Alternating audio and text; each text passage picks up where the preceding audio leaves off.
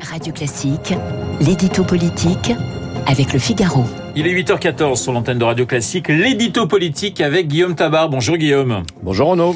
En cette première journée de mobilisation contre la réforme des retraites, essayant d'en comprendre l'enjeu symbolique et politique, le sort de la réforme se joue-t-il aujourd'hui? Euh, non, hein, aujourd'hui c'est un lever de rideau, c'est une journée isolée, euh, les préavis de grève ne valent pas pour d'autres jours, donc tout le monde va prendre la température.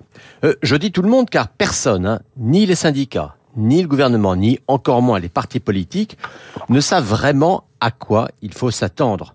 Alors les opposants à la réforme ont fixé la jauge à un million de personnes dans les rues partout en France. si c'est le cas, ce sera important, mais ça ne sera pas inédit. On a déjà eu ça avec d'autres réformes des retraites qui, précisons-le, ont abouti en 2003 ou en 2010. Votre invité est bien placé pour le savoir. C'est un point important à rappeler car il ne faut pas non plus croire que la rue fasse toujours reculer un gouvernement. Et en plus, il n'est pas sûr aujourd'hui que le million soit, soit atteint. Et si ça n'est pas le cas, ce sera aussi une indication. Mais le plus important, ce sera la suite. Car c'est là qu'on va voir, d'un côté, qui est prêt à entrer dans un mouvement long et dur, pour être très précis, qui est prêt à renoncer à du salaire pour faire grève.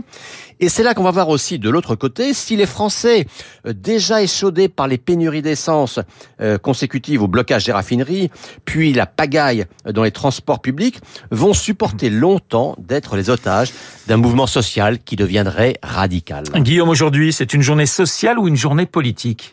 Alors c'est une journée sociale que la gauche aimerait transformer en journée politique, euh, ne serait-ce que parce que la gauche, qui traverse une grave crise de militantisme et qui depuis deux mois est empêtrée dans des divisions, aimerait pouvoir dire cette mobilisation, c'est nous.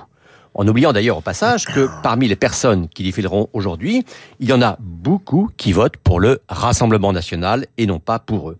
En tout cas, euh, admirer cette course à la radicalité et à la démagogie dans les meetings unitaires hein, de ces derniers jours avec par exemple une Marine Tondelier, la patronne des Verts, qui rêve d'une France sans milliardaires.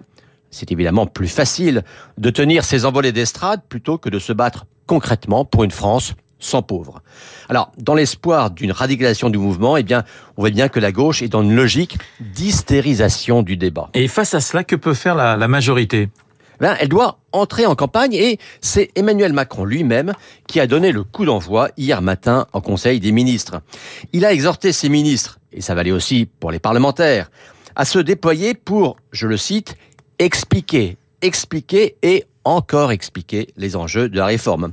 Et il les a pris également d'entrer sans retenue dans la mêlée politique pour, je le cite encore, dénoncer les mensonges proférés par la gauche.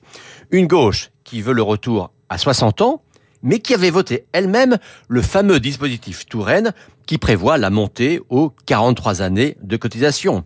Donc la consigne présidentielle est simple, ne pas être sur la défensive, mais être à l'offensive pour remporter une bataille de l'opinion qui est peut-être moins jouée d'avance qu'on le dit. L'édito politique signé Guillaume Tabar. Tout de suite, Guillaume Durand et les stars de l'info.